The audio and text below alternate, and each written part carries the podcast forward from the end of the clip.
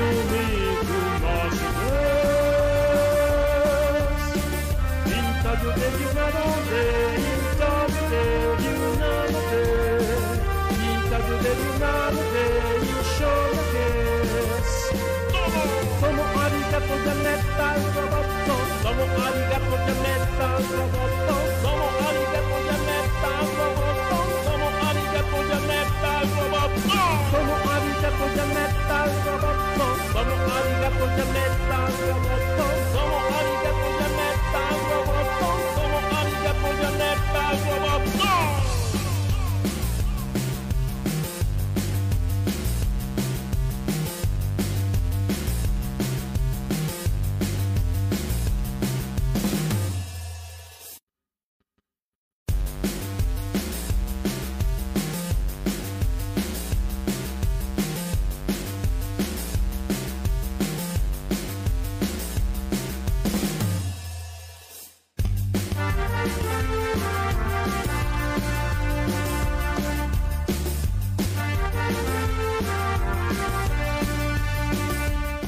Líder Visa presenta. Hola, hola, hola. Hola chavos, ¿cómo están? Esto es Giant Metal Roboto, yo soy Eric Contreras Ayala, espero que se encuentren bien en donde quiera que nos estén dando el placer de su audiencia y bueno, vamos a hablar hoy de varias cositas, vamos a hablar un poco sobre Bruce Willis, vamos a hablar sobre otras películas y también continuando con el tema de películas de, del amor y la amistad del mes de febrero, vamos a hablar de una película que, que, me gusta, que se llama eh, La esposa del viajero del tiempo. Pero primero vamos a, comenzar con nuestras noticias del día, si les parece bien, lo más destacado que se ha dado durante esta semana. Vamos a darle intro a esto, ya.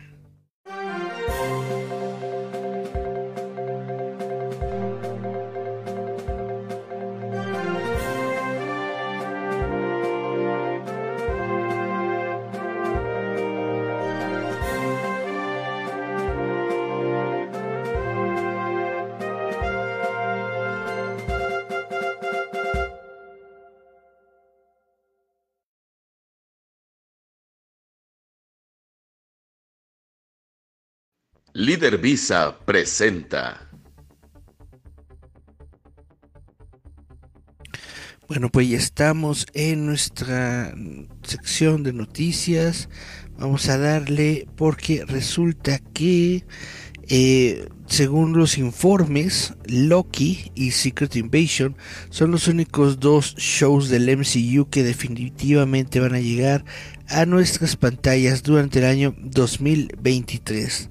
Si bien la gran revelación de la fase 5 del MCU de Marvel en San Diego Comic Con reveló que probablemente llegarían 6 programas a Disney Plus en 2023, este número supuestamente podría reducirse a solo 2, siendo Loki, la temporada 2 y Secret Invasion las únicas apuestas seguras para este año. Según lo informado por el sitio de Hollywood Reporter, esta noticia sigue a los comentarios del CEO de Disney, Bob Iger, en los que dijo que la compañía necesita ser mejor eh, curando el contenido de la franquicia que es extraordinariamente caro.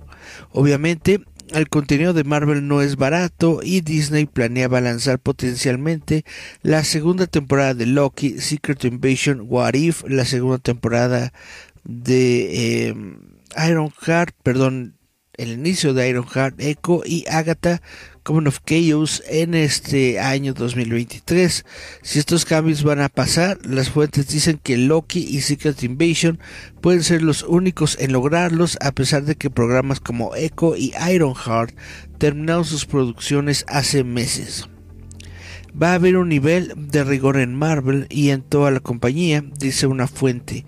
Los números importan ahora y los costos se delinearán y aplicarán. A modo de comparación, Marvel Studios lanzó cuatro películas y cinco programas en el año 2021 y tres películas y tres programas en el año 2022.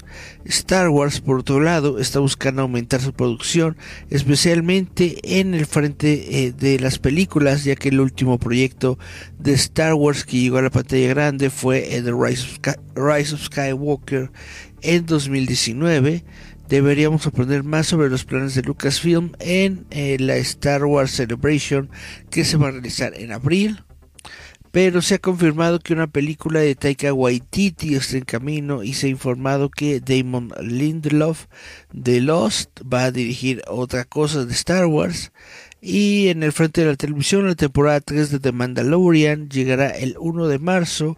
Asuka y Skeleton Crew podrían lanzarse más adelante este año. Así que eh, Lucasfilms puede aumentar, pero tendrá que cumplir con la misma disciplina fiscal que el resto de la empresa, dice la fuente. Entonces prácticamente le están dando el, el cheque de pago a, Marvel y a Star Wars. Le están diciendo, sí, está muy padre que hagan tantos shows y que hagan tantas cosas, pero todo esto cuesta caro, entonces es muy probablemente que vamos a tener menos de lo que nosotros pensamos o de lo que tuvimos en años anteriores.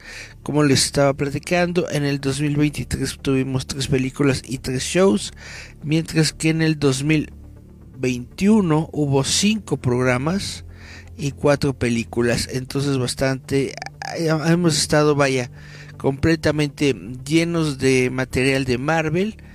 Así que parece que vamos a reducirlo un poco durante este año, pero no creo que vaya a ser una reducción muy considerable, pues como bien les estaba diciendo, el show de Iron Heart y el de el de la, la chavita esta invidente, ah, ¿cómo se llama? Espérenme, chan, chan, chan, aquí, ah, Echo, Echo y Ironheart. Estos dos shows ya terminaron sus producciones, entonces están ahorita en la etapa de postproducción, entonces prácticamente podrían salir eh, en cualquier momento, podrían eh, dejarlos ir en la plataforma de Disney Plus, así mero.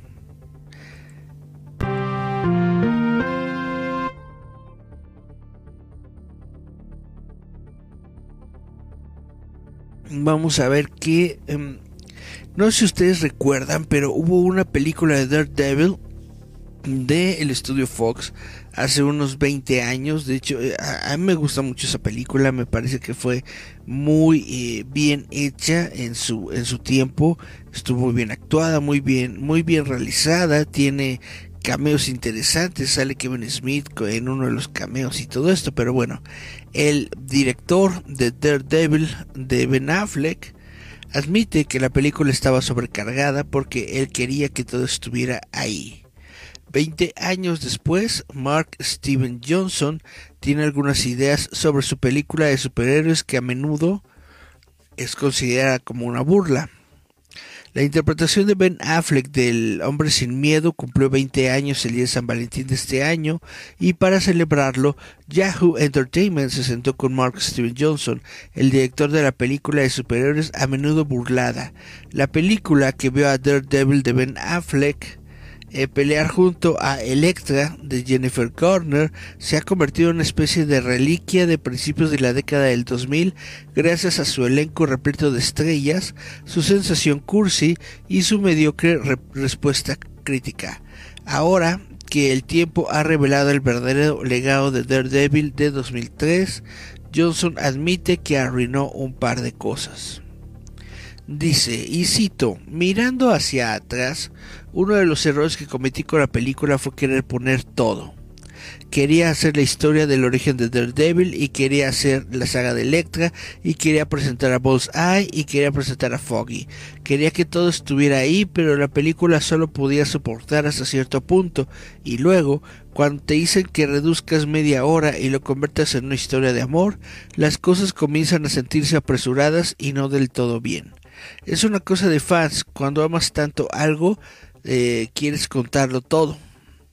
La película de Daredevil sigue a Ben Affleck y a Garner mientras se enfrentan a Kingpin, una figura del inframundo que controla el crimen organizado de la ciudad de Nueva York. Cuando Daredevil se enfrenta a Kingpin se encuentra con la resistencia de personas como un asesino a sueldo extremadamente hábil llamado Bullseye, interpretado nada menos que por Colin Farrell. Sin embargo, según Johnson, el corazón de la película no estaba en su sórdida trama del inframundo, sino estaba en la historia de amor. La historia de amor se convirtió en la historia principal, dice Johnson. Daredevil, la película perfecta, es una película perfecta para una cita de San Valentín. Junto a Affleck, Garner y Farrell, la película también está protagonizada por John Favreau, como Foggy Nelson, Joe Pantoliano como Ben Ulrich y David Kidd como Jack Murdoch, el difunto padre de Mark Murdoch. Kingpin es interpretado por Michael Clark Duncan, una decisión que Johnson reveló que causó mucha reacción en su momento, ya que en los cómics el villano es un hombre blanco, pero Johnson simplemente sintió que Duncan era el mejor actor para el trabajo. Oh sí, tuve muchos retrocesos, dijo el director. En el Catch 22 más extraño porque quieres tener oportunidades para todos. Dices, no voy a prestar atención a la raza, solo elegiré a la persona adecuada para el papel, pero luego te matan por eso. Que dicen, el Kingpin debería ser blanco o él no es mi Kingpin y todo ese tipo de cosas, así que definitivamente me presioné por eso.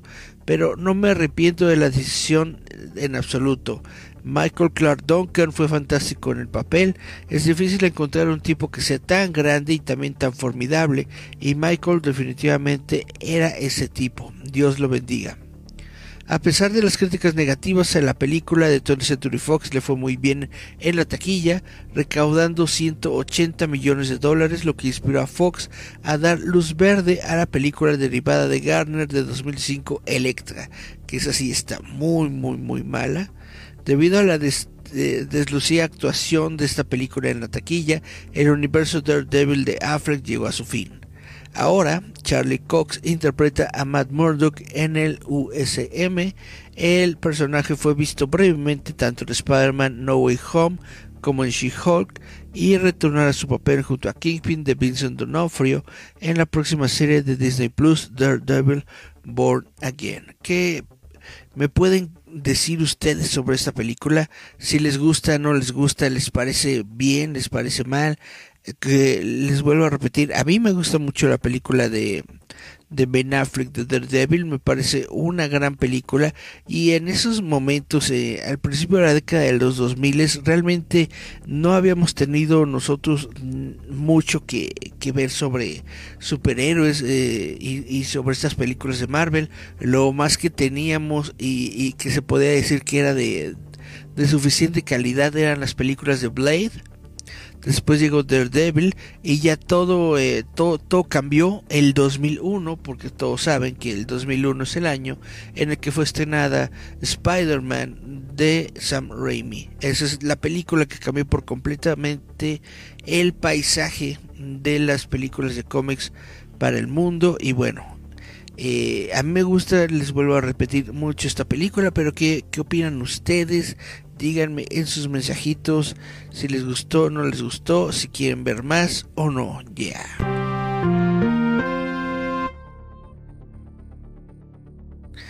Y bueno, va a haber una secuela de Soy leyenda y esta secuela tendrá lugar varias décadas después de la primera película. Soy leyenda 2, que estará protagonizada por Will Smith y Michael B. Jordan, tendrá lugar varias décadas después del thriller de acción de 2007. En una conversación con Deadline, el productor y guionista Akiva Goldsman compartió nuevos detalles sobre la secuela de Soy Leyenda, revelando que la película contará con un salto temporal significativo, con el final alternativo de la primera película tratando como canon en la secuela. Esto comenzará unas décadas más tarde que la primera, dijo Goldsman. Estoy obsesionado con The Last of Us, donde vemos el mundo justo después del apocalipsis, pero también después de un lapso de 20 a 30 años. Ves cómo la Tierra reclama el mundo y hay algo hermoso en la cuestión de cómo el hombre se aleja de ser el inquilino principal. ¿Qué sucede? Esto será especialmente visual en Nueva York. No sé si subirán al Empire State Building, pero las posibilidades son infinitas. Se espera que la secuela se incline más hacia la novela de Richard Matheson en la que se basó el original, utilizando el final alternativo de la película de 2007 como punto de partida. Si no lo vieron, en ese final el personaje de Will Smith sobrevive después de lograr defenderse de un ataque final de los infectados. Nos remontamos al libro original de Matheson y al final alternativo en oposición al final publicado en la película original, explicó Goldsman. Matheson estaba hablando de que el tiempo de ese hombre en el planeta como la especie dominante había llegado a su fin. Esto es algo realmente interesante que vamos a explorar. Habrá un poco más de fidelidad al texto original. Soy leyenda recaudó la friolera de 585 millones de dólares en todo el mundo cuando se lanzó en el año 2007. Su secuela y la próxima secuela de Constantine son eh, prioridades principales para Warner Brothers, ya que el estudio vuelve a formar equipo con la productora de Goldsman, With Road, en un acuerdo de primera vista de varios años. ¿Qué quiere decir esto?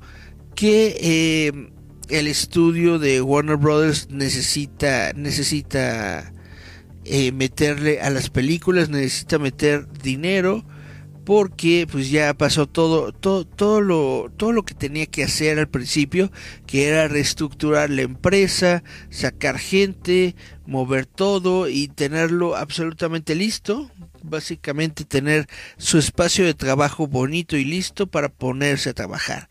Y eso es lo que ahorita están haciendo. Entonces lo primero que van a hacer es buscar cosas que les sirvieron en el pasado, se van a aliar de nuevo con Akiva Goldsman. ¿Y eh, qué es lo que dice Akiva Goldsman? Pues vamos a sacar una secuela de, una de nuestras mejores películas, que es eh, Soy leyenda. Y vamos a sacar secuela también de otra de nuestras mejores películas, eh, que es la de John Constantine, pero es el John Constantine de Keanu Reeves. Y esto es lo que vamos a tener próximamente en Warner. No estoy diciendo mañana ya sale, pero aproximadamente en los próximos 2-3 años esto es lo que vamos a tener en, en, eh, en, nuestra meta futura a través de Warner Brothers. ñaca, ñaca.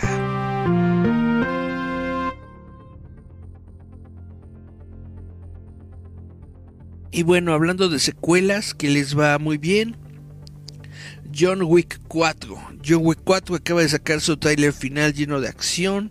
El tráiler final de John Wick capítulo 4 está lleno de adrenalina mientras el asesino titular de Keanu Reeves lleva su lucha contra High Table a nivel mundial. Lionsgate lanzó el tráiler de 90 segundos durante la semana Wick y sin duda tiene un gran impacto con destellos de tiroteos salpicados de sangre, magistrales combates de artes marciales y acrobacias de siguiente nivel, en lo que promete ser la entrada más llena de acción de la franquicia. ñaca ñaca. El capítulo 4 comienza donde lo dejó la tercera película, con John Wick prometido vengarse de High Table después de que fracturara perdón, después de que fracasara su campaña asesina para destruirlo. Sin embargo, su oportunidad de libertad se ve amenazada por un nuevo enemigo con poderosos aliados globales y por viejos amigos convertidos en enemigos. Chan, chan, chan. Con casi tres horas de duración, el pistolero de Reeves tendrá mucho tiempo para evaluar la situación, viajará de Nueva York a París, a Japón y Berlín en un modo de venganza en toda regla mientras se enfrenta a una gran cantidad de nuevos adversarios, incluidos el enigmático personaje de Donnie Yen Kane. Otros recién llegados a la franquicia incluyen a Bill Skarsgård como Marquis, Hiroyuki Sanada como Shimatsu, Shamir Anderson como Tracker, la cantautora Rina Sawayama como Akira, Scott Atkins como Killa, Clancy Brown como The Harbinger, Marco Saror como Chidi y Natalia Tena como Katia. John Wick, el capítulo 4 llegará a los cines el 24 de marzo eh, o el 23 de marzo en Australia, Nueva Zelanda. Chan, chan.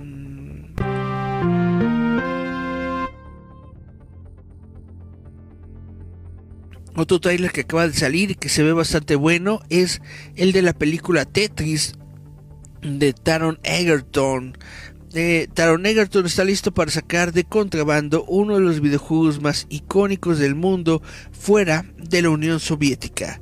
Apple TV Plus lanzó el primer tráiler de Tetris. Antes de su estreno de la película, en South by Southwest el 15 de marzo, protagonizada por Egerton como el empresario holandés Henk Rogers. El drama biográfico sigue la historia real de cómo Rogers aseguró los derechos de distribución del clásico juego de los 80 durante su viaje a la Unión Soviética.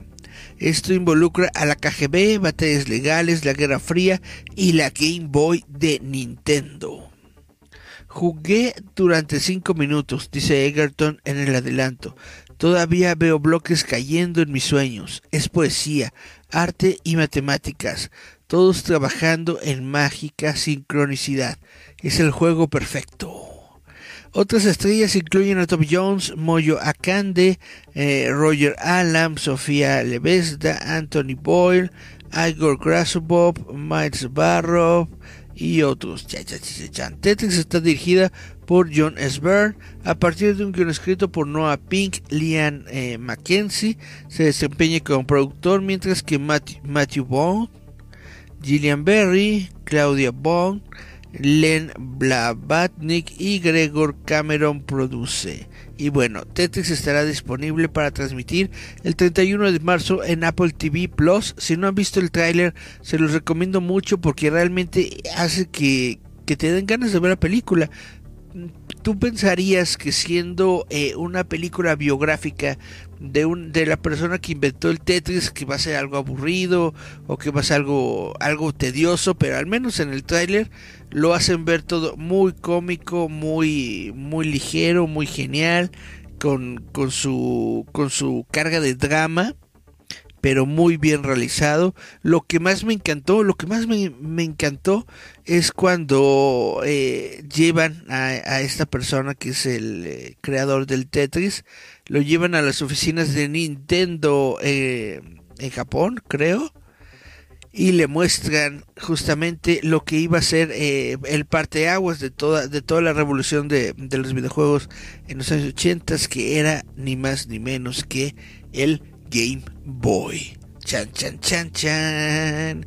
Y bueno, como todos sabemos, justamente Tetris es el juego que venía de default, o sea que venía eh, obligatoriamente con todos los Game Boy de Nintendo y eso hizo que Tetris se convirtiera en uno de los juegos pues prácticamente más importantes de todo el mundo gracias al Nintendo Game Boy. Chuchu.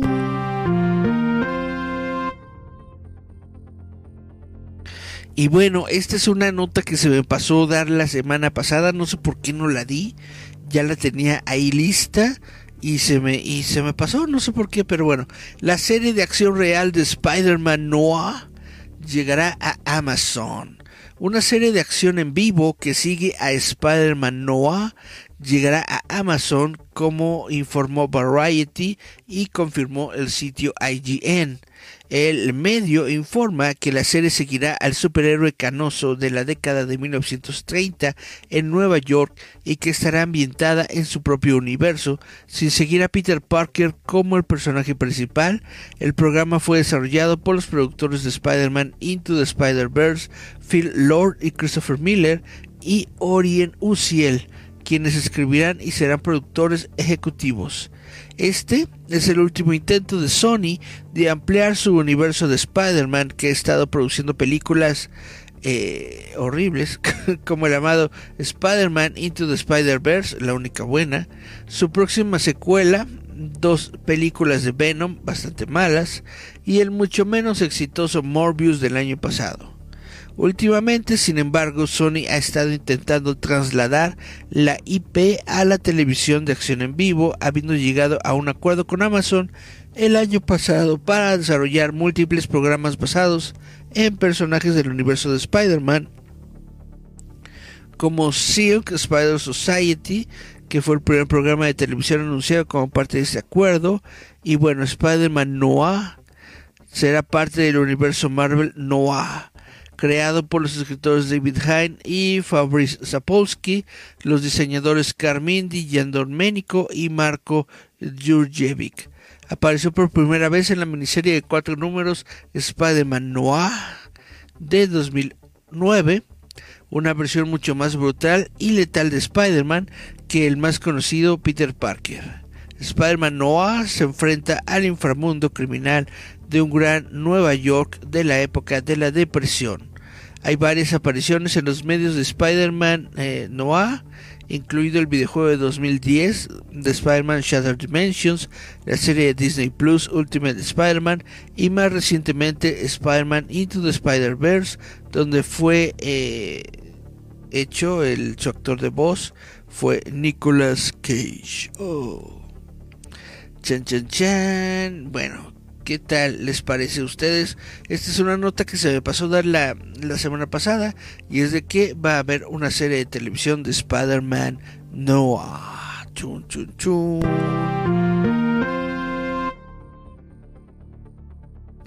¿Ustedes recuerdan a Bruce Willis? Estuvimos eh, hace como que serán como un mes, dos meses, ¿no? Estuvimos dando la noticia de que Bruce Willis había sido eh, jubilado por eh, tener afasia cerebral.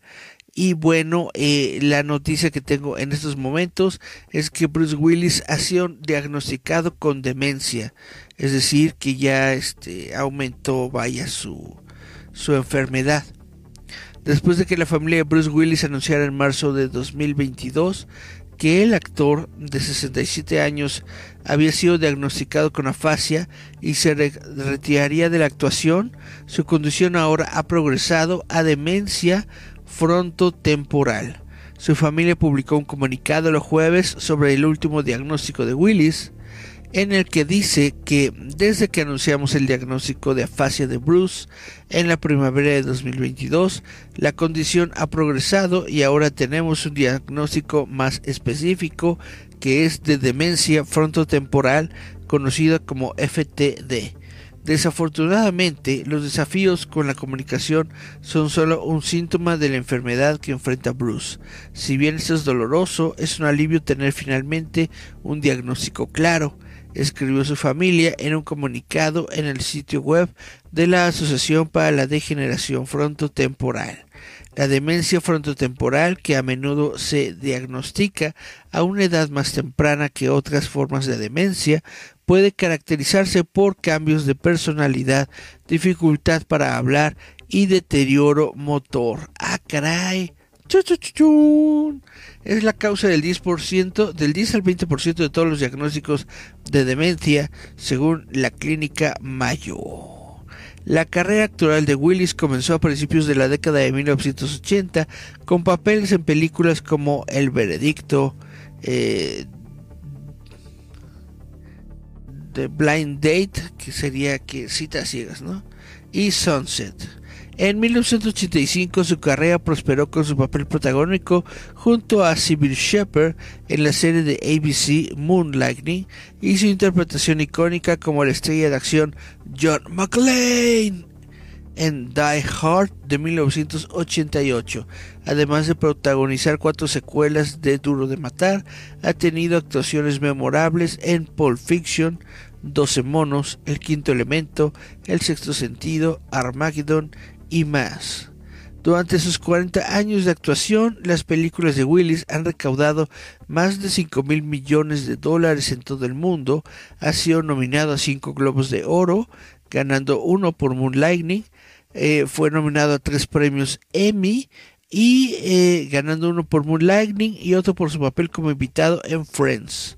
En los últimos años solo apareció en una variedad de películas directas a video. Su último papel importante en el cine fue en Motherless Brooklyn de 2019 y en la película Glass de M. Night Shyamalan.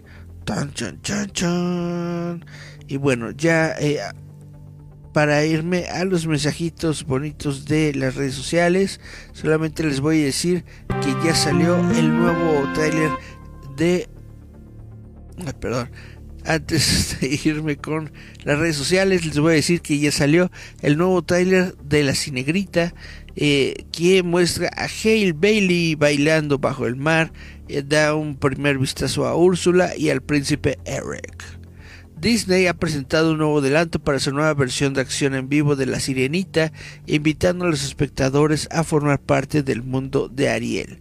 El próximo musical, dirigido por Rob Marshall, reinventa la película animada original del 89 con actores en vivo. Todavía no, no me queda claro. La Sirenita fue de 1989. Ya está super rook esa película. Eh, bueno, Hale Berry interpreta a Ariel junto a Jonah eh, Heller King como el príncipe Eric, Melissa McCarthy como Úrsula, Javier Bardem como el rey Tritón, Jacob Tremblay como la voz de Flounder y David Dix como la voz de Sebastián.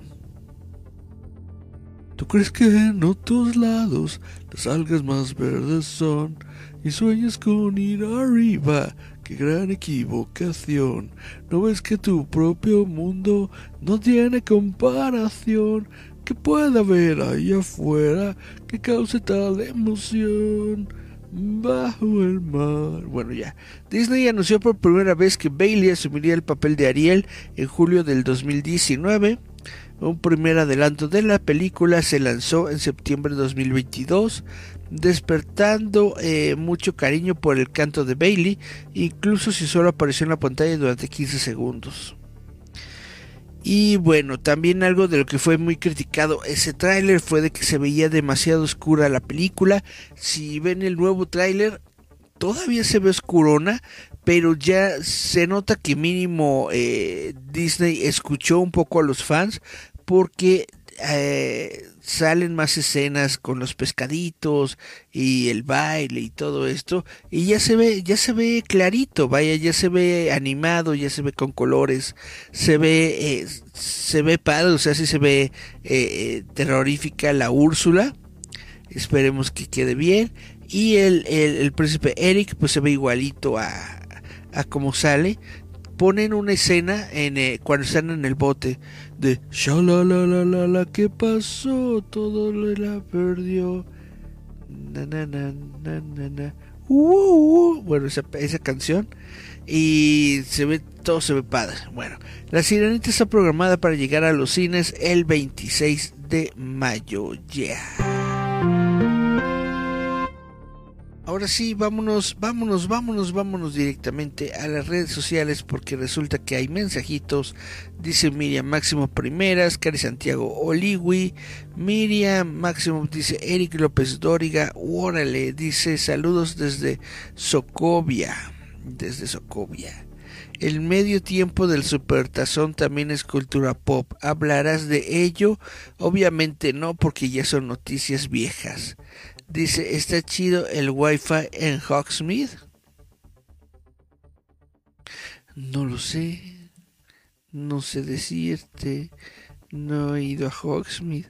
Dice Alessa Michelle Nava. Olis, Olis Alessa Michelle.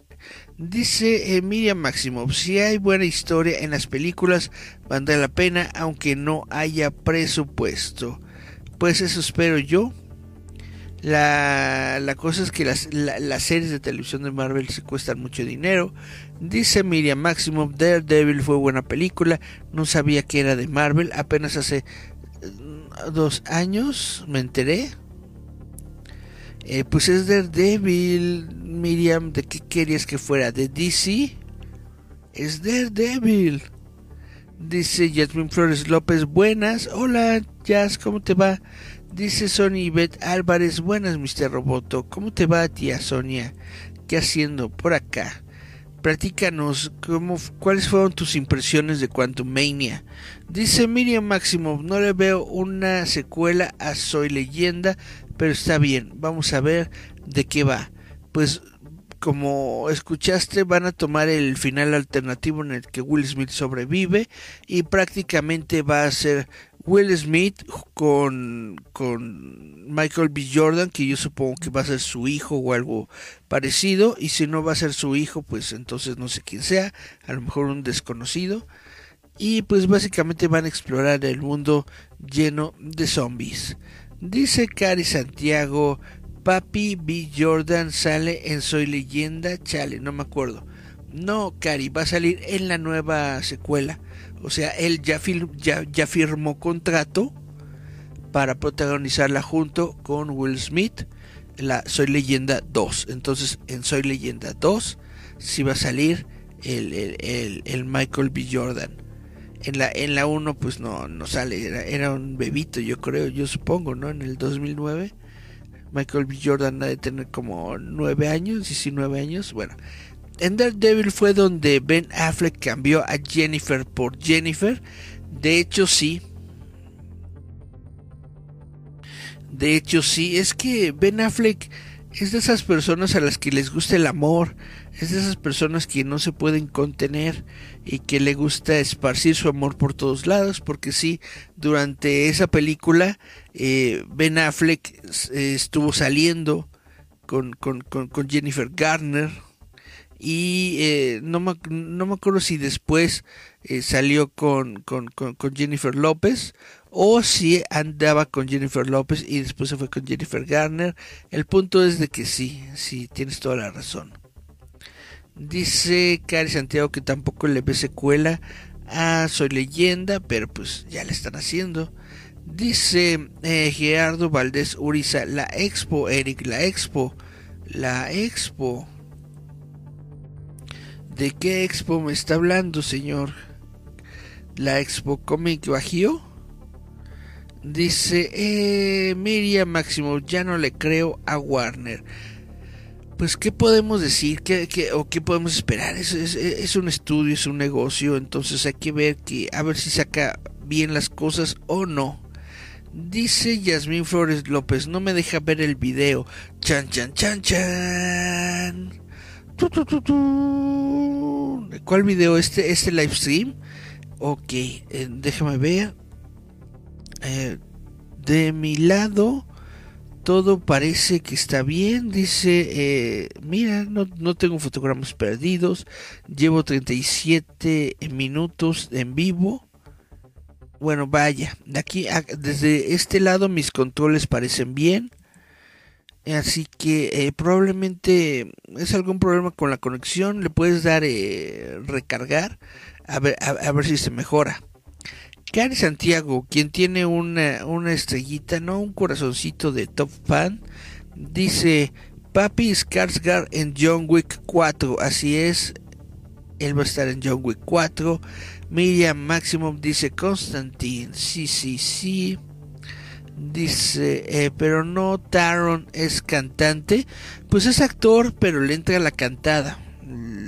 Últimamente ha estado haciendo eh, papeles eh, musicales, ¿no? Como el de Elton John. Dice Gerardo Valdés Uriza, qué absurdo, una película de Tetris que sigue una serie de pinball estaría muy padre. ¿Tú tienes idea de cómo se creó el pinball? ¿Quién es el creador del pinball? ¿Cuál fue la primera máquina de pinball de la historia? O inclusive una una nueva versión del musical de, de, de, Wizard estaría muy padre. He does mean pinball. La, la cultura del pinball es muy grande y muy extensa, entonces es, sería algo muy genial tener una película sobre pinball. Y dice Miriam Máximo Sony puede seguir con Spider-Man Claro que sí, Miriam Sony es dueño de Spider-Man. Al menos este proyectos para cine y televisión, Sony es dueño de, esos de esos eh, licencias. Que Cari Santiago dice quisieron copiar la fórmula de Pixels, pero ni así va a funcionar. No, no manches, Pixels es completamente gracioso, es completamente, ¿cómo se llama? pues sí, comédica, comedia. Pero bueno, espero, espero yo que no le vaya mal. Al menos el tráiler de Tactics me gustó. Esperemos que no sea mucha, demasiada comedia como, como bien dices, como en la película de Pixeles. Dice Miriam Maximov, ya que la cancelen, nada más no la sacan. Ora. Y dice Gerardo Valdezuriza, ja ja ja ja ja, sin negrita, ja ja ja, te pasas. Pues así se llama la, la, la señorita, yo que. Dice, nunca vi a Daredevil como un personaje de superhéroe o de ese tipo. Ah, caray. Pero es Daredevil. El hombre sin miedo, amigo de Spider-Man, amigazazo. Dice Miriam Máximo, fue al revés, creo. Al revés. Todo me salió al revés. Bueno, ok, estos son los comentarios que tengo. Y pues vamos a entrarle entonces a lo que te truje chencha, que es a platicarles sobre la esposa del viajero del tiempo. Chun, chun, chun.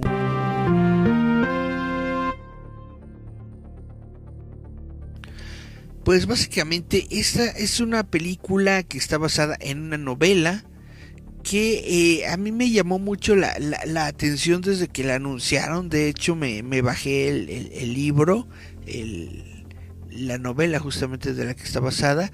Esta novela es de Audrey Nivenega que fue publicada en el año 2003. La película fue estrenada en el 2009. Esta eh, tuvo un rodaje que comenzó en 2007, pero se tuvo que posponer porque, eh, bueno, al principio no habían dado una explicación oficial, pero después eh, McAdams, quien es la protagonista, Rachel McAdams, eh, señaló que la demora se debió a que no se pudieron completar las regrabaciones hasta eh, volver a la estación del año que fuera igual al del material previamente filmado, o sea que la luz, la iluminación, ya saben, ¿no? Las hojitas, el otoño, ¿no? Estuviera bonito, ¿no? Y además eh, también está interpretada por Eric Bana, y en su momento Eric Bana estaba interpretando a un Klingon, ¿si era un Klingon? No, no, no, no, no, era un Romulano, sí, en la película de Star Trek de J.J. Abrams.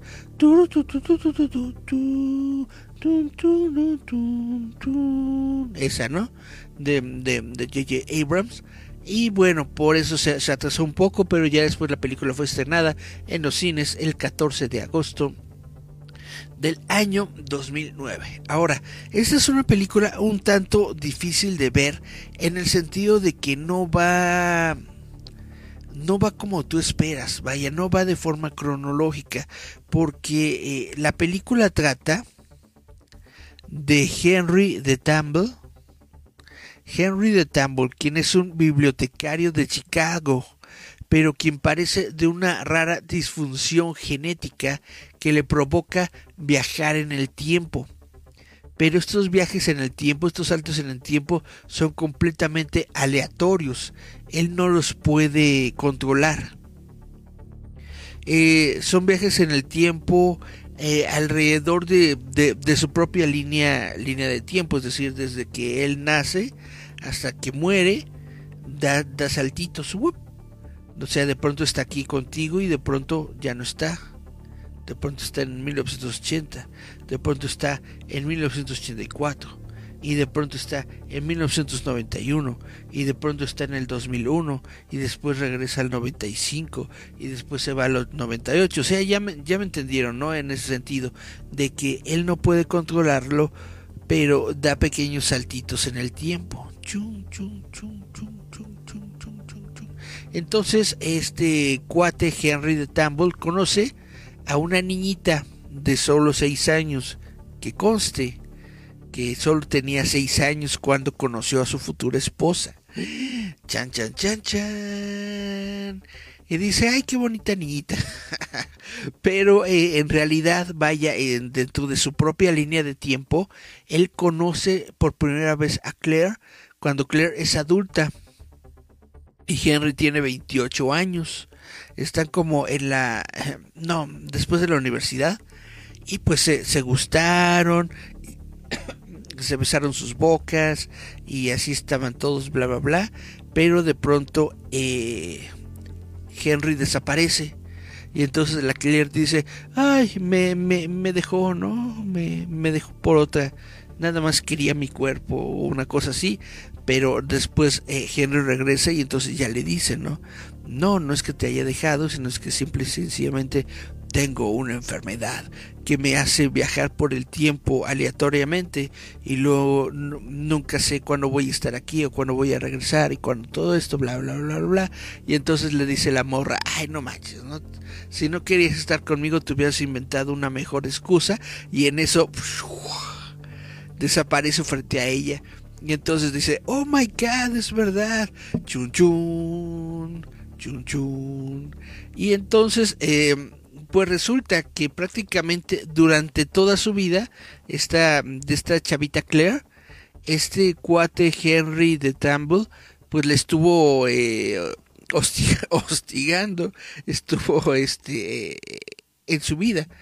Sí es, sí es algo medio raro, pero pues al mismo tiempo dices, ah, bueno, van a quedar juntos, ¿no? Se van a casar, van a tener hijitos y todo esto. Pero sí es un poco raro cuando te das cuenta de que, bueno, este, este señor viaja por el tiempo, viaja a los ochentas, por ejemplo, y qué es lo primero que se le ocurre hacer en los ochentas, ir a buscar a su esposa, de la que está enamorado, y la niña solamente tiene seis años, ¿no? Y le dice, hola, ¿cómo estás? Yo voy a ser tu esposo en el futuro. Y tú así de, ¿what? Sí, sí, sí, sí suena medio rarito, ¿no? no vayamos a decir que no. Y luego después el tipo salta por el tiempo, ¿no? Y, llega al, al, año 2000 y ya se la encuentra ella cuando era de cuando es de 20 años, ¿no? Y entonces todavía no es su, su encuentro eh, original, ¿no? O sea, no es cuando ya le dice, hola, ¿cómo estás? ¿no? Entonces todavía no se conocen, pero obviamente él sí la conoce, pues porque él sabe quién es ella, y entonces en lugar de ir a verla, pues porque no se conocen, la, anda, como de stalker, ¿no? Anda como detrás de ella, anda en, en, las sombras, ¿no? Entonces sí hace que la película sea ligeramente eh, rara, de hecho sí se siente así como que, ah, caray, pero al mismo tiempo te hace ver cómo es la relación entre ellos, de que a pesar del tiempo, de que a pesar de las circunstancias, pues de que él siempre va a estar con ella. Y eso es justamente lo que hace que ella se, se, se case y se, que se enamore de él y se case. Porque cuando él le confiesa, cuando Henry le confiesa a ella que es un viajero en el tiempo, ella se da cuenta de que sí es cierto y de que él ha estado todo el tiempo junto a ella. Es entonces cuando así cuando, le cae el 20 y dice, y dice, espera, ese, ese, ese, tipo que me encontré en el parque aquella vez, o ese tipo que estuvo en, en, el, en el cine aquella otra ocasión, o ese tipo que estuvo por acá y por acá, ¿no? Y entonces ella se recuerda, ella recuerda su, su propia vida, su propia infancia, en momentos en los que lo vio a él, en los que vio a Henry. Y entonces ahí es cuando se da cuenta, dice, sí es cierto, ese tipo sí me quiere porque ha estado toda, literalmente toda mi vida conmigo. Y entonces por eso se casan y por eso eh, pues decide, ¿no? Ser la esposa del viajero del tiempo, a pesar de que no puedan tener una relación normal en el sentido de pues de, de, eso, de que ellos están aquí en este momento y de pronto pues él va a desaparecer. Y se, y se puede ir por, por varios meses o se puede ir por varios días o incluso puede desaparecer por años. Pero ella sabe que en algún momento va a regresar porque él le dice que esta no, este no es nuestro, nuestra última vez juntos. Él sabe cuando cuando va a ser la, la última vez que se vean, ¿no? Entonces le dice, esta no es la última vez que nos vamos a ver. Y, y eso le sirve como de confort, la reconforta y le hace pensar, bueno, se va, se fue ahorita, pero va a regresar mañana, porque si no es ahora, será mañana. Nos juntaremos en un camino, si no es ahora, será mañana como la música del domingo. Na, na, na. Y así pasa durante toda la película. Entonces es, es, es, algo muy padre es algo muy bonito. Y justamente, obviamente, el, el momento llega. Ese momento llega en el que le dice, ¿sabes qué? Cuando, cuando Henry llega Henry eh, en uno de sus viajes del tiempo, pero ya lo ves completamente diferente. Y es un Henry canoso, y es un Henry gran, grandecito, o sea, ya es, Don Henry. Y llega con ella, la, con, su esposa, que todavía es jovencita, como unos, te, da unos 35, 40 años. Y le dice, es aquí, este es el día, este es el último día en el que nos vamos a ver. A partir de este momento eh, no me vas a volver a ver porque voy a estar muerto. Pero de todas formas, sábete que, que, voy a seguir en tu vida, que voy a seguir en tu, en tu camino, precisamente porque es un viajeo en el tiempo, ¿no? Pero vaya, es, es, un momento muy, muy bonito, muy padre de la película en la que él se despide de ella, porque sabe que se va a morir, sabe que esa es la última vez en que se van a ver los dos como tal, o sea, no sé cómo expresarlo, en, en, en, su línea temporal normal, vaya. Y entonces eh, se despiden, se despiden con un abrazo, se despiden con un beso y ya este se dice pues todo, ¿no? Lo que, lo que se tienen que decir. Pero de todas formas, aunque él se muere, eh, ella lo sigue viendo porque les vuelvo a decir, sigue siendo un viajero en el tiempo, ¿no? Entonces, eh, un mes después, él, regresa y se, y, se saludan y, todo como si nada, pero ella ya no, ya no, no le puede decir a él que, que, que, ya se murió, que ya se, que, que, ya se murió hace, hace cinco años, que ya se murió, no sé, hace, hace, hace dos semanas, no se lo puede decir porque eso es parte de su futuro la, en el momento en el que a ella le, permite decirle que, que, ya se va a morir, es cuando ya se va a morir, ¿no?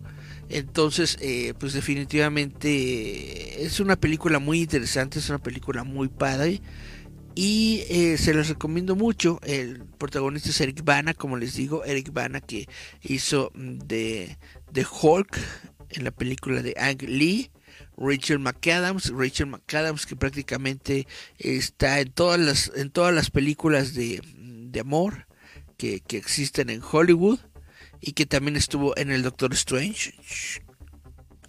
De Ron Livingston como Gómez, amigo de Claire y Henry, quien es novio de Charisse. Y bueno, te les recomiendo mucho. Es una, es una historia muy padre, es una historia muy bonita que tienen que ver tienen que ver para, para, para, para creer y también para expresar. Ahora, no es, es, es ciencia ficción, pero no es eh, ciencia ficción hardcore.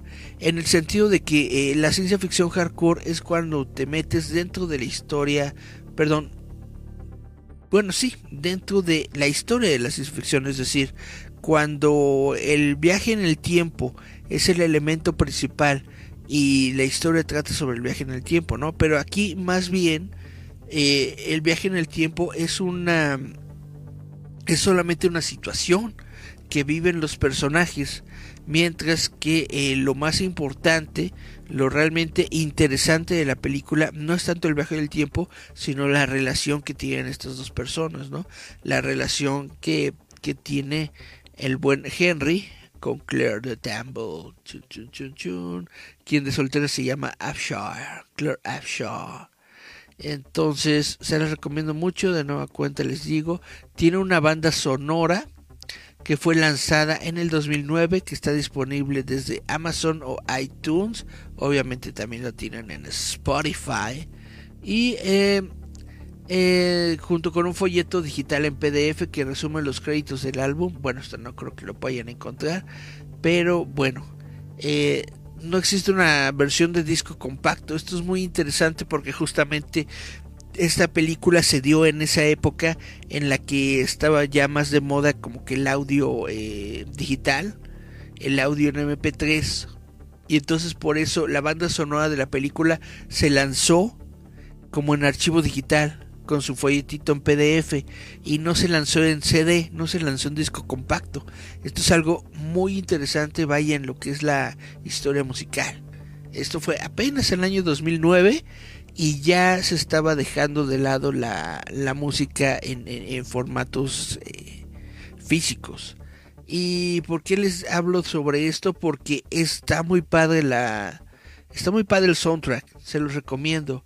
Tiene una canción de Love Will Tear Support. Tiene Married to Me, Do You Know When, I Never Had a Choice, Broken, interpretada por Lifehouse, etcétera, etcétera, etcétera. Clocks, interpretada por Coldplay. Gone to Air, interpretado por American Analog Set. Y Show Me What I'm Looking For, interpretada por Carolina Laya. Y bueno, esta película fue recibida con una división de opiniones por la crítica. Eh, vaya, a la, crítica no le gustó mucho. Eh, si se basan por esas estadísticas, pues bueno, en Rotten, Tomatoes, esta película tiene un 35% de aprobación de los críticos. Eh, otro eh, agregador de reseñas en Metacritic, la película recibió una puntuación de 45%. Esta película se estrenó en tercer lugar detrás del Distrito 9 y G.I. Joe recaudando 19.2 millones de dólares en su primer fin de semana, recaudó más de 76 mil dólares en todo el mundo, 76 millones, perdón, de los cuales más de 62 se recaudaron en los Estados Unidos. Por lo que teniendo en cuenta que su presupuesto fue de 39 mil dólares, la película fue un éxito financiero. Entonces, eh, pues vaya, es una película buena, pero es una película que no que no que, que no suena mucho o al menos yo siento que la gente no conoce mucho y que debería conocer porque está muy padre. Es, una es una historia muy bonita, es un libro muy bonito. Les vuelvo a repetir que la novela la novela es de Audrey Nifnega, Nifnega eh, publicada en, en el año 2003 y pues se la recomiendo mucho. Chan, chan, chan. Vamos a ver los mensajitos de Face. Dice eh, Gerardo Valdezuriza, Tetris, jejeje, tendrá el mismo éxito que emojis. Espero que no. Tetris es una película que se ve mejor. Dice, esa película es una joyita. ¿Cuál la del emoji? Dice Gerardo Valdez Uriza, está interesante, no puede ir a la época de los dinosaurios o al futuro distante, no, solamente puede dar saltos en el tiempo dentro de su propia línea de tiempo. Eh, es decir, que si él nació en 1980 y se muere en el 2018, no, perdón, en el 2030, solamente puede viajar en el tiempo, en ese espacio de tiempo. Es decir, tan, tan atrás al 80 y tan adelante al 2030. Solamente puede dar saltos así. No puede irse a la época de los dinosaurios, no puede irse a matar a Hitler, nada de eso. Dice eh, Gerardo Valdés, Uriza, está muy genial, me recuerda un poco a la serie Viajeros en el Tiempo.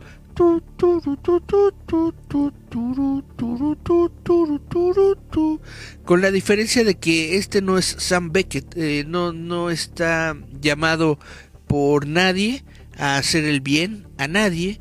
Entonces cuando él viaja por el tiempo, al pasado, eh, a lo que se dedica es a buscar a su, a su morra. Se dedica a buscar a su chavita. Eh, aunque la conozca o no la conozca, aunque sea muy joven, aunque sea muy vieja, él, solamente va a buscar a su, morra. Es prácticamente lo único que hace cuando viaja por el tiempo. Dice Miriam Maximov, creo se embaraza y tiene miedo de que su hijo también viaje en el tiempo. Sí, está muy gacho. Hay, un, hay, hay una escena que es como trágica porque ella está embarazada justamente y no sabe si su hijo, si su hijito puede saltar en el tiempo estando así, o sea, estando no nato, vaya, siendo apenas una, un, camaroncito en su barriguita, no saben si puede saltar o no en el tiempo, qué tal si desaparece o qué tal si mm, salta y se encuentra en, algún otro lugar peligroso o algo así, ¿no? Y entonces están muy, eh, pues, consternados de qué es lo que podría pasarle a su hijito si el hijito resulta ser eh, saltante en el tiempo. Pero eso, eso no se los voy a spoilear, eso lo tienen que ver en la película. Dice la esposa le dijo lo mismo que Clara al doctor Brown. Me estás mintiendo. Sabes que me gustan las novelas de... ¿Quién era? Ah, esas del viaje en el... No. De la Tierra a la Luna de la Tierra a la Luna, viaja al centro de la, de la Tierra. ¿Cómo se llama este autor?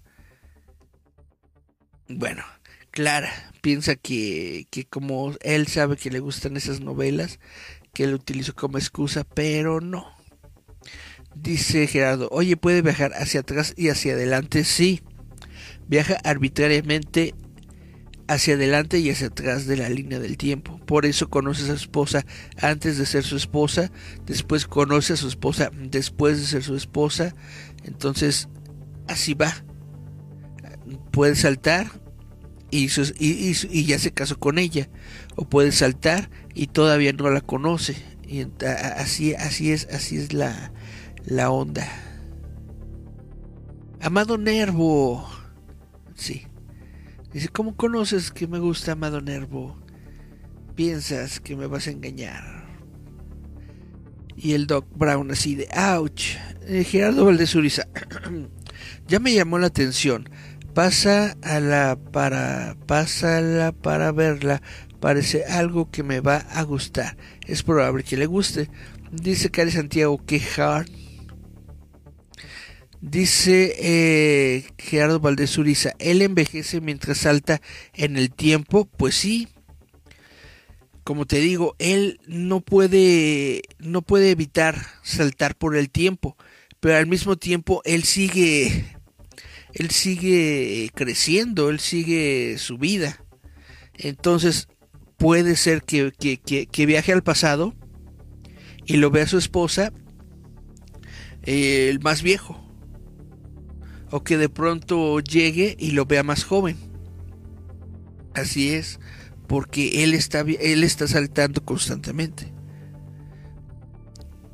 Dice, parece una gran película. ¿Quién hizo el soundtrack? El soundtrack lo hizo ni más ni menos que...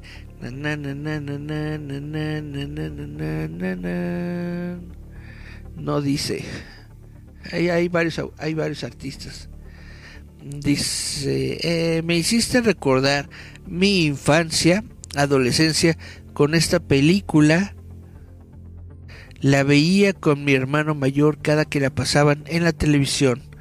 ¿Cuál? ¿La de la de Daredevil o la de la esposa del viajero del tiempo? Dice, eh, parece que hay que ponerle mucha atención para no perderse. Pues más o menos, o sea, no, no es tan complicada pero sí al principio sí llega como que, vaya, necesitas, sí, necesitas poner la atención. Dice, ¿me puedes pasar el libro si lo tienes, porfa? Por supuesto, Miriam, por ahí te lo paso. Dice eh, Miriam Máximo, de hecho, jajaja, con tantito te pierdes. Chan, chan, chan. Dice Gia Joe, el origen de Cobra, los traumas de la baronesa con su ex que la abandonó cuando lo necesitaba. Así se llama también la película. Dice Miriam Máximo, no, esa no. Julio Verne, exactamente, el buen Gerardo Valdés Uriza. Julio Verne es ese autor al que cita Clara de hecho es con, Julio Verne, ¿no? Con, con, quien... Eh, Clara, ¿no? Con el que el doctor Brown más bien eh, se liga a, la Clara diciéndole, oh sí, yo conocí a este fulano y que no sé qué y que no sé qué. Ah, me encantó cuando leí la primera, la primera edición. Y dice, ¿cómo puede usted haber leído la primera edición? Se acaba de salir. Chan, chan, chan. O algo así, ¿no? No me acuerdo, no me acuerdo exactamente qué es lo que le hice, pero bueno, le hice algo así similar. Pues bueno, chavitos, esto es el, el, programa del día de hoy de JM Metal Roboto, en donde hablamos un poco de, de noticias y también les platiqué de esta película que no es muy conocida, no es muy famosa, al menos yo siento que no es muy conocida y muy famosa, pero que realmente necesita o realmente merece, merece que le eches una, una, una vista, una leidita. Esta película de Eric Bana.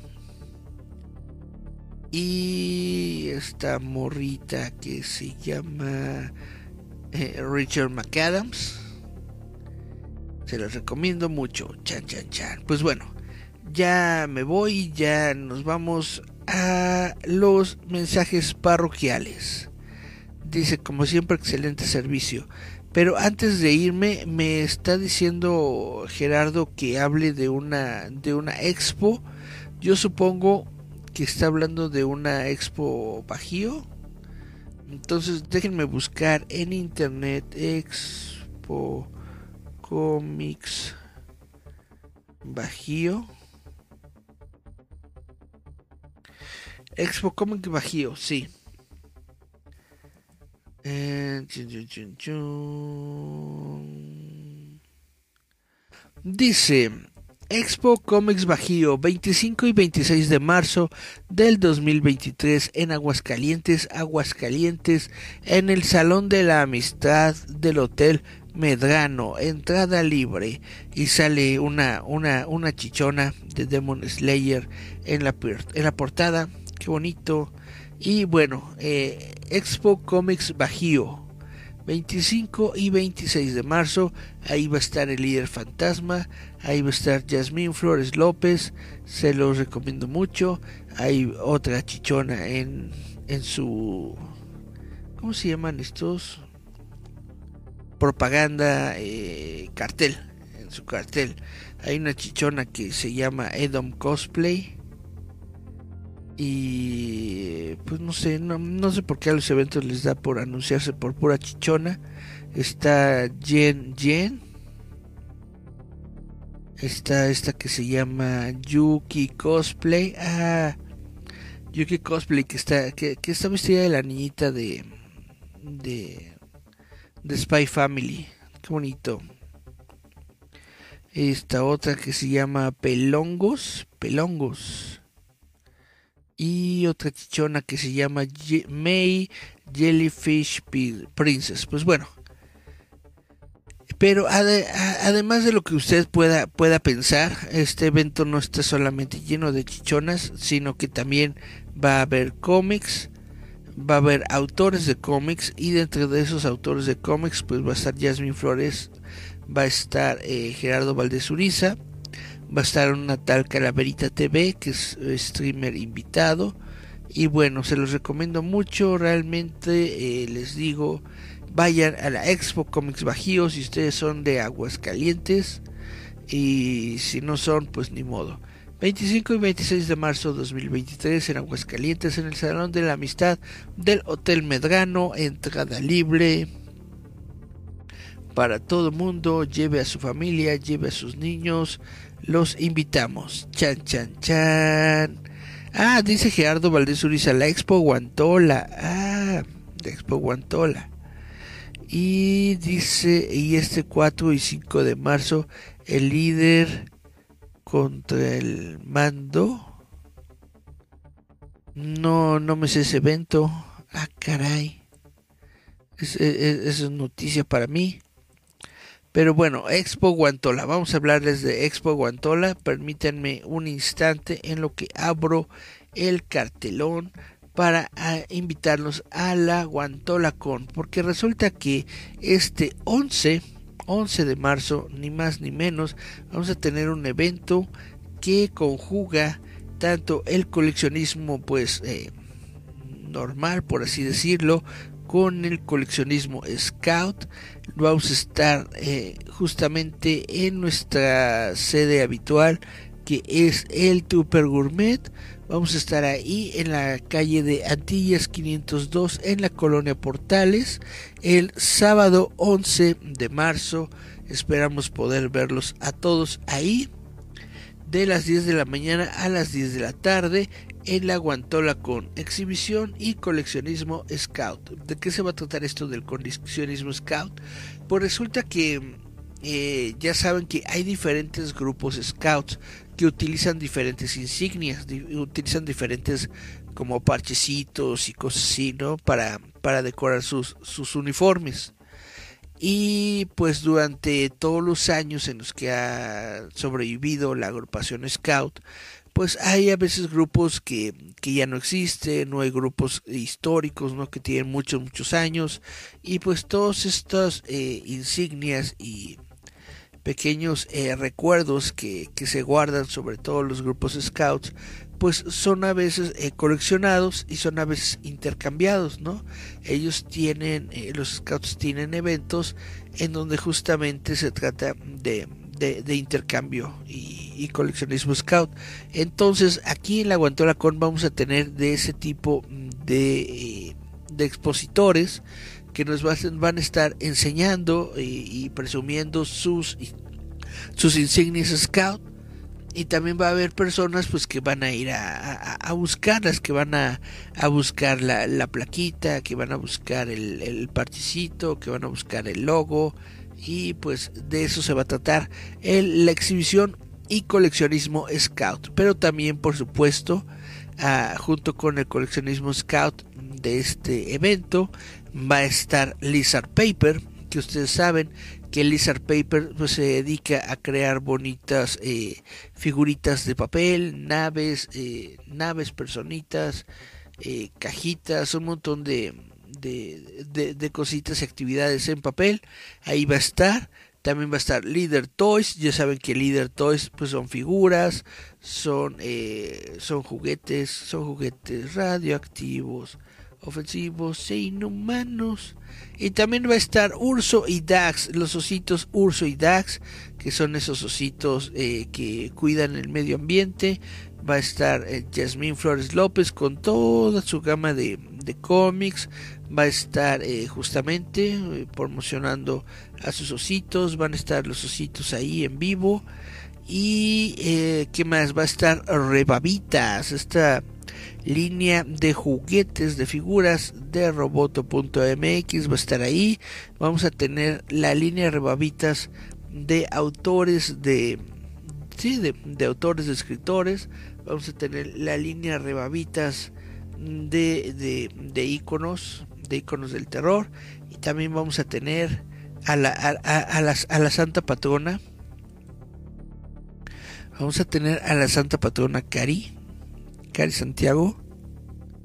Chan, chan, chan, para que se lleve su figurita de Cari Santiago. Ahí la puede poner en su, eh, eh, en su altar, en su casita.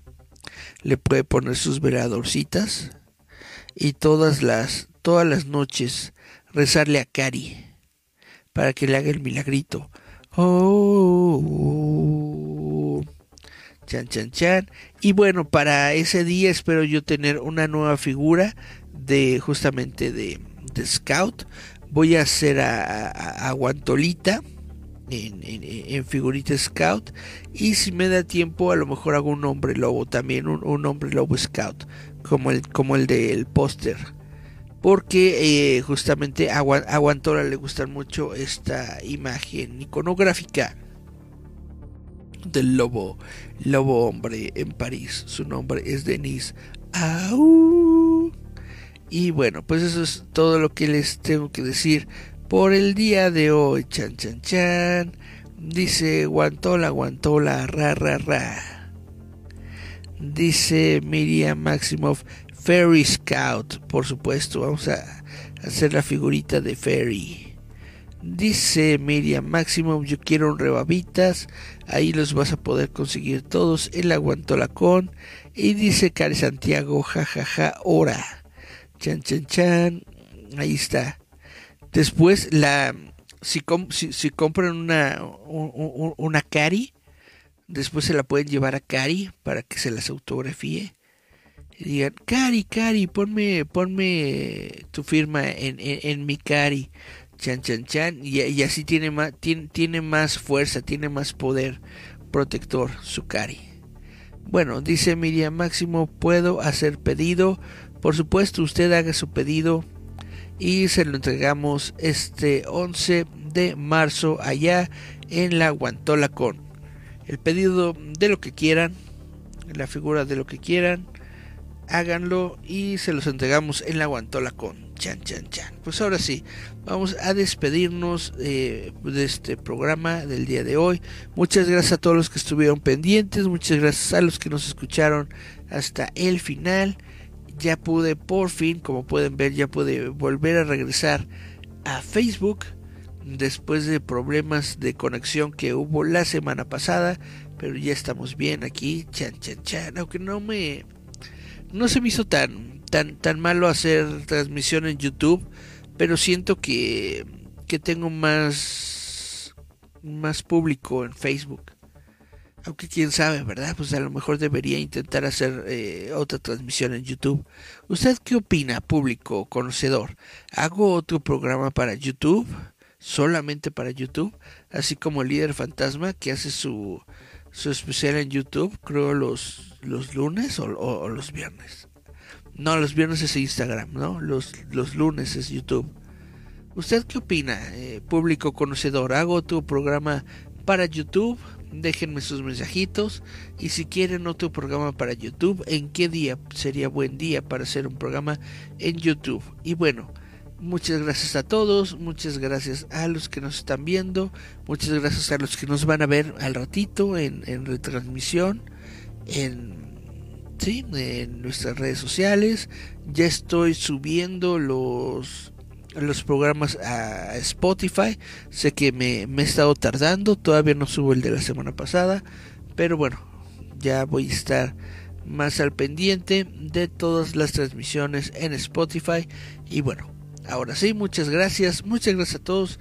Esto fue Giant Metal Roboto, esto fue roboto.mx. Les recuerdo y los invito a las 9 de la noche a eh, checar el muro de Gerardo Valdés Uriza porque probablemente nos va a hablar de una película de amor tipo este Adiós a Las Vegas o el o, Kung Fu Panda Kung Fu Panda es una gran película de amor entonces eh, vamos a, ver eh, de qué nos habla el buen Gerardo Valdés Uriza a las 9 de la noche a través de su programa estelar de El líder fantasma sin nada más que decirles, sin nada más que comentarles, eh, yo fui Hey Contreras, esto fue Jay el Metal Roboto y nos vamos. Chao.